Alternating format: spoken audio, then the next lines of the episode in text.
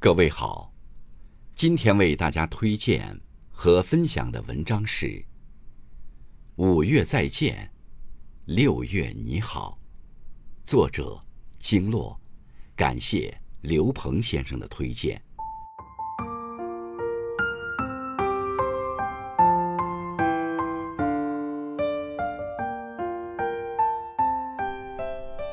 当骄阳似火，当蝉鸣渐起。当晚风变得湿热，当小摊上的西瓜、杨梅、枇杷等瓜果依次出现，你就知道六月已经悄然来临。六月是炎热的季节，也是富有特殊寓意的季节。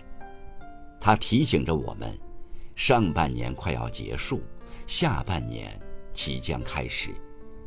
它正承接着下半年的美好和期待。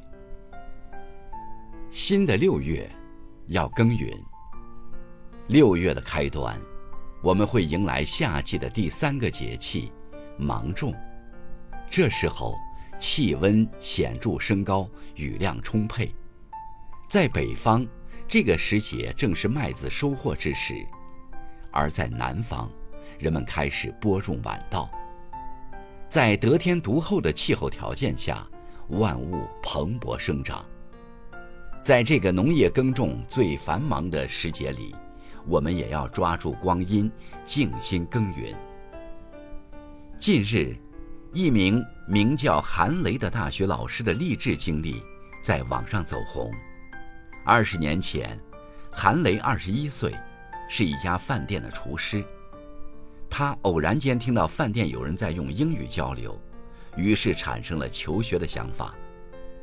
在学习的班级里，他是年龄最大的，也是最勤奋的。听不懂课，他就疯狂做笔记。他每天五点半起来，坐在教室的第一排听课自习。别人学十个小时，他学十五个小时，直到自习室关门。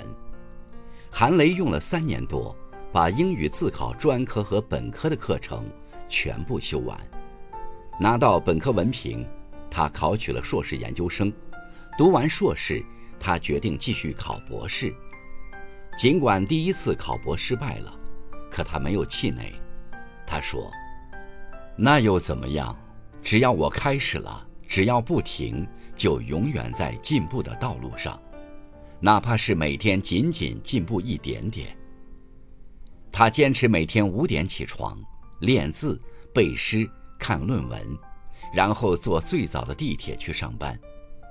三十九岁那年，韩雷如愿从博士毕业，并成为了一名大学老师。人生路上，一分耕耘一分收获，有梦想就去追，有热血就去闯，有遗憾。就去拼。只有经受了漫长磨砺的人，才会迎来属于自己的光亮。进入六月，也意味着下半年即将开启。愿你在火热的六月，静心蛰伏，努力耕耘，为自己播种一个美好的明天。新的六月，要运动。六月还有一个特别的节日——奥林匹克节。也被称为体育日或运动日，但运动这个习惯，不该只在特定的某一天才被我们看见或重视，它应该成为一种习惯，融入到我们生命里的每一天。朋友平安曾在2020年时，经历了一件对他打击特别大的事情，因为无处诉说的压力，让他快要抑郁。为了自救。他决定做出改变。他每天早上五点多起来，在家附近的广场散步，感受清晨的宁静，呼吸新鲜的空气。后来，他又开始慢慢跑步，从一圈、两圈到每天跑五圈。跑步后的酣畅淋漓和身体的舒展，让他的心情慢慢变好，也让他重新燃起了对生活的希望。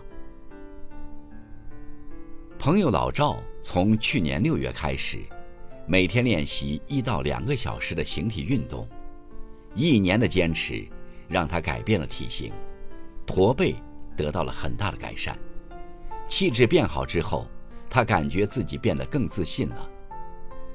作家松浦弥太郎曾说：“体力会伴随年龄增长而下滑，尤其是四十五岁以后，体力下降的幅度让人吃惊。到了一定年纪，运动是我们投资自己的最好方式。它不仅能帮你对抗岁月，也能让你保持健康，拥有良好的心态。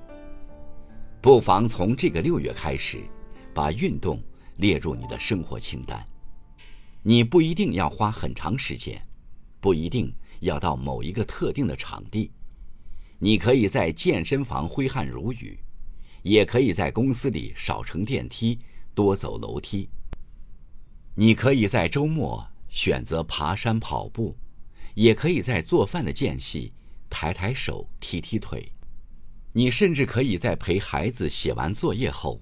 练练瑜伽，跑跑步。新的六月，一起做一个自律的运动达人吧。新的六月要珍惜。六月有一个人值得我们用心感激，这个人就是父亲。不善言辞的父亲，总是竭尽所有把最好的给我们，却从未想过索要回报。他们总是沉默寡言。不会说爱你的话，可他们对你的爱其实比谁都深。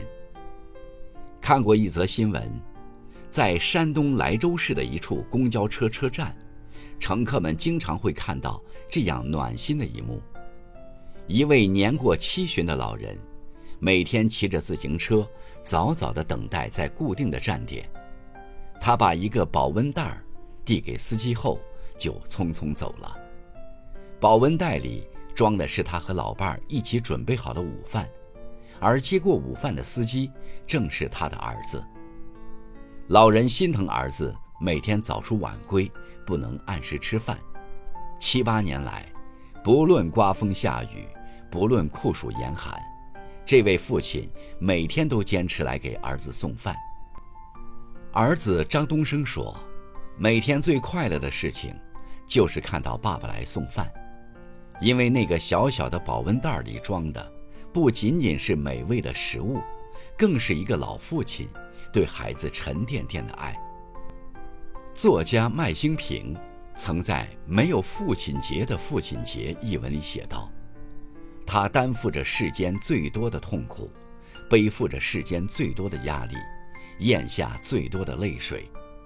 当他不离不弃，以爱，以温情，以慈悲。”以善良，以微笑，一生都在温暖着我们。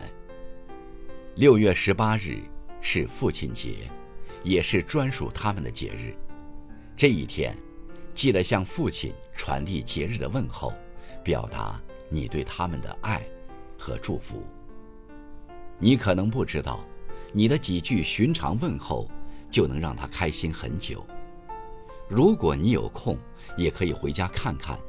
陪陪已经年迈的父亲，你的每一次陪伴，就是给他最好的礼物。